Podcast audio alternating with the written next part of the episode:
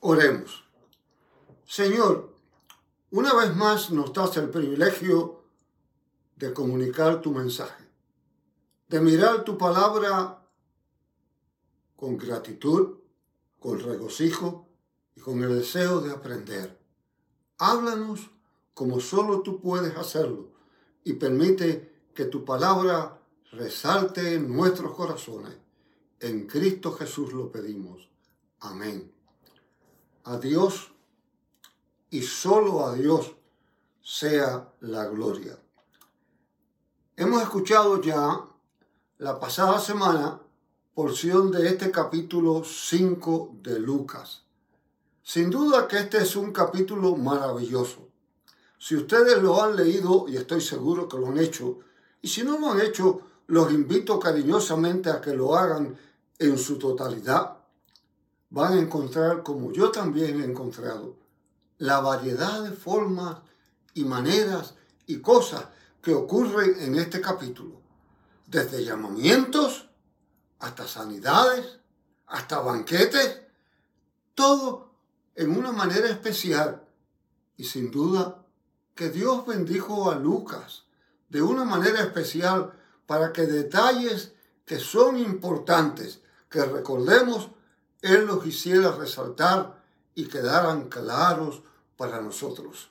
Qué maravilloso encontrarse con un pasaje que da la magnitud del ministerio de Jesús, la magnitud de su ministerio entre los seres humanos, la exactitud de su carácter, la grandeza de su llamado.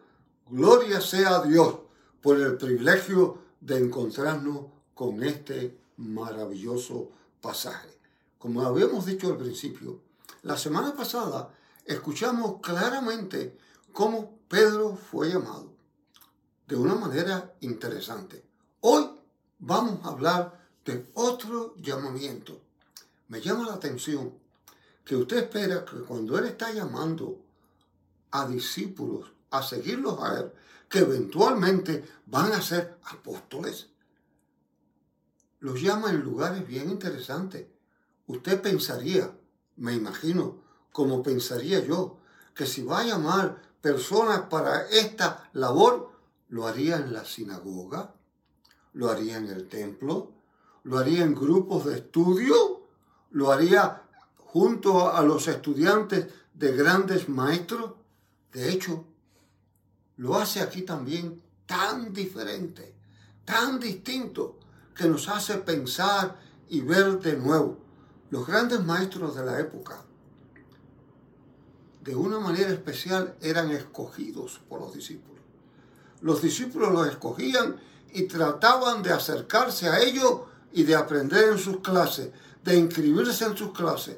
Y en la inmensa mayoría de los casos tenían una lista de espera larga hasta que el maestro decidiera que aquel quizás tenía unas características que eran buenas para su grupo y los incluía.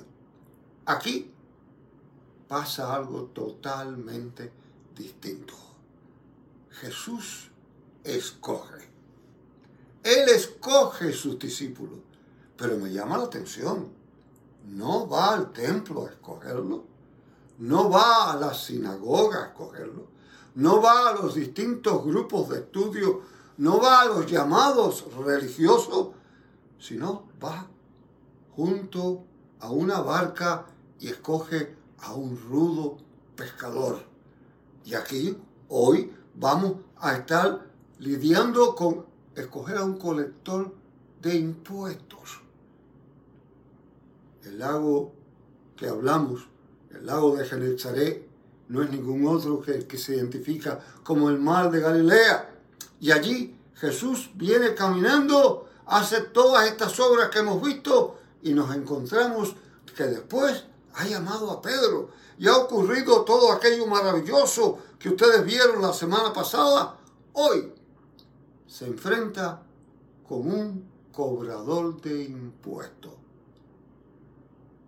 Si alguien es completamente odiado por su pueblo, eran los cobradores de impuestos si alguien era totalmente deshonrado por todos, a tal extremo que no se les permitía ser testigos en la corte y en las sinagogas no se les recibía. Era lo peor de lo peor. Y lo encuentra allí en la mesa de los tributos y lo llama. Es interesante que aquí se rompe un molde. Los moldes tienen unas virtudes, yo no tengo la menor duda. Hay una cantidad de cosas que necesitan seguir el molde y hacerse de acuerdo con el molde. Si se rompe el molde de una pieza, no puede funcionar. Hay cosas que tienen que cumplir el molde completamente. De hecho, aquí en la ciudad de Bailan, donde me encuentro en estos momentos, hace muchos años, cuando yo llegué aquí por primera vez a pastorear una congregación, la industria más prominente era la industria del cristal. La industria del cristal se había propagado grandemente y usaban grandes extensiones de terreno y edificios. Y era famosa en el mundo entero la fabricación de cristales en esta ciudad. Pero se dedicaron con los años a hacer una porción muy especial y era tubos de laboratorio. Y los tubos de laboratorio tenían que pasar por un proceso de un molde perfecto.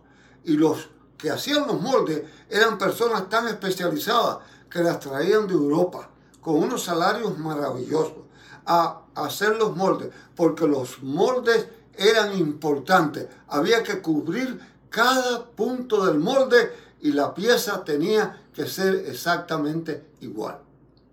Y eso es importante. Es importante que se cubra el molde en cosas cotidianas de la vida. Ahora bien, en el lenguaje diario hemos aprendido y hemos adoptado la idea de los moldes. Le ponemos molde a las cosas. De hecho, tenemos un dicho que dice, pájaros de un mismo plumaje vuelan juntos. Pensamos que las personas de tal forma, de tal lugar, tienen que ser igual. Obviamente, es bueno, es importante que personas que nacieron en un mismo lugar, personas que tienen unas mismas ideas, se identifiquen. Pero aquí Jesús rompe los, los moldes establecidos por la sociedad. Los rompe completamente. Desbarata la idea de que tiene que ser así. Si alguien no tenía ninguna característica de lo que debiera caracterizarse como vida espiritual, es este Mateo. Este Leví, que es llamado, era colector de impuestos, era considerado lo peor de lo peor, lo más bajo de la sociedad, lo que no tenía ningún mérito, lo que no valía absolutamente nada. Y debe haberse sentido de la misma manera, debe haberse sentido fuera del lugar, en todos los lugares, porque nadie lo apreciaba, nadie lo quería. Jesús pasa por el lado de él y le dice simplemente, sígueme. Y al decirle, sígueme, él lo abandona todo y lo sigue. Hagamos una paradita aquí por un momento. Este concepto de sígueme juega un papel determinante en Jesús. Ya lo escuchamos la semana pasada al referirse a Simón Pedro, dejar todo aquello y convertirlo de pescadores en pescadores de hombres, cuando le dice simplemente, sígueme.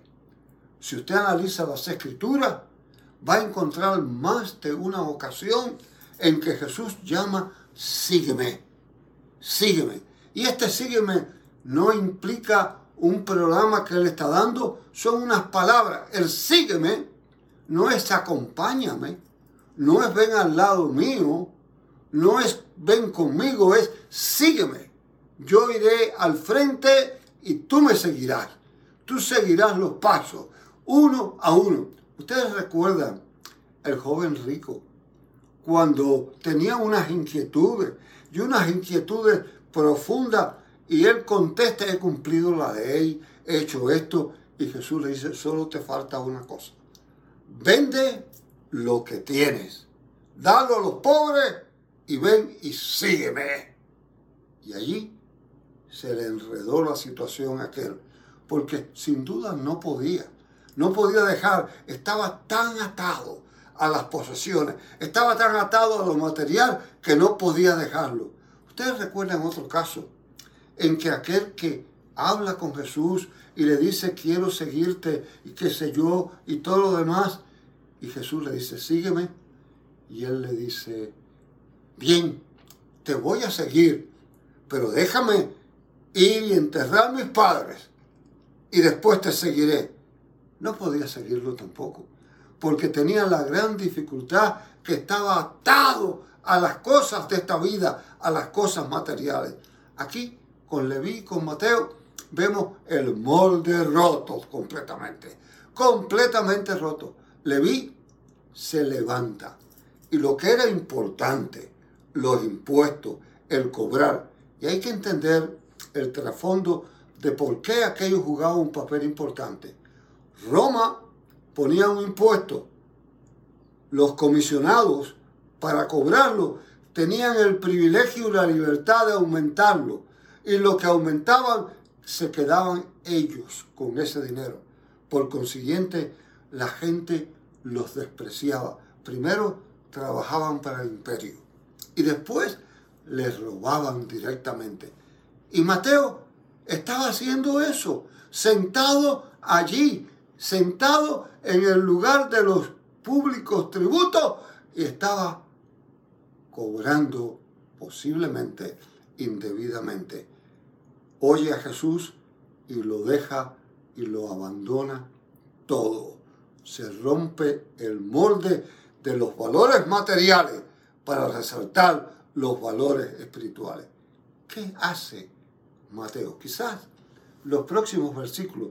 Hoy leímos 28 y 29 y escuetamente nos encontramos con el hecho de Jesús pasar por allí e invitar a Leví o a Mateo, ven y sígame. Pero ¿qué hace Mateo? Inmediatamente lo invita a su casa. No puede hacer algo mayor que invitarlo a su casa. ¿Y a quiénes invita? Invita a los que eran igual que él, a los que eran capaces de aceptar su invitación, a los cobradores de impuestos, porque cuando Jesús rompe el molde en tu vida o en mi vida, el paso inmediante es evangelización. Y la evangelización es compartir lo que hemos recibido, es compartir a quien hemos conocido, es compartir quién nos ha llamado. Y aquí encontramos el hecho perfecto, el hecho maravilloso de Mateo inmediatamente compartiendo a Jesús con sus compañeros. Mateo tiene que haberse sentido liberado, nuevo. Había abandonado las cosas materiales, pero tenía ahora ante sí el más maravilloso de los valores.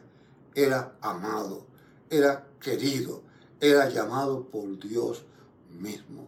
Qué maravilloso que tú y yo podamos mirar a nuestro alrededor y no depender del molde humano, sino depender del llamamiento maravilloso de Dios.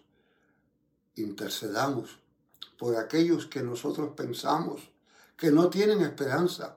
Sin embargo, Dios los ama. Qué hermoso es mirar algunas cosas importantes aquí.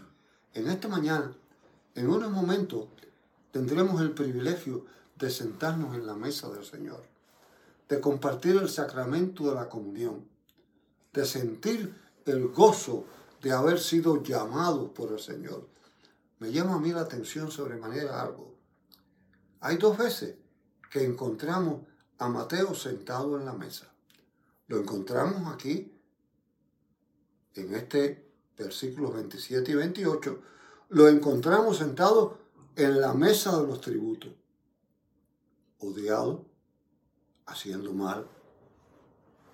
Pero lo encontramos en los próximos versículos, sentado en la mesa con Jesús, compartiendo el pan con Jesús, siendo bendecido por Jesús.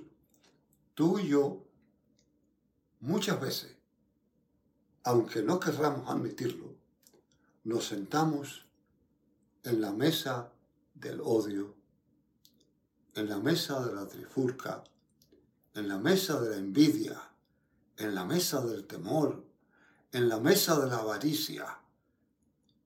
Y al oír la voz de Jesús, sígueme.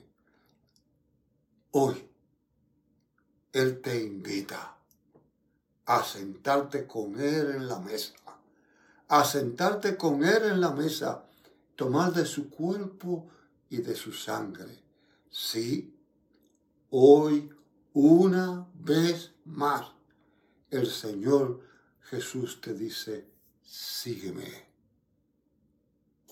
Deja todo, levántate y siéntate a la mesa y al recibir el pan y el vino, siente el gozo y la alegría de moldes que se rompen, porque en Cristo somos hechos nuevos. Oremos. Nuestro buen Dios y Padre, te damos las gracias por el privilegio de compartir tu palabra, por oír tu voz, por podernos sentar en tu mesa. Bendícenos y guárdanos cuando en Cristo lo pedimos. Amén.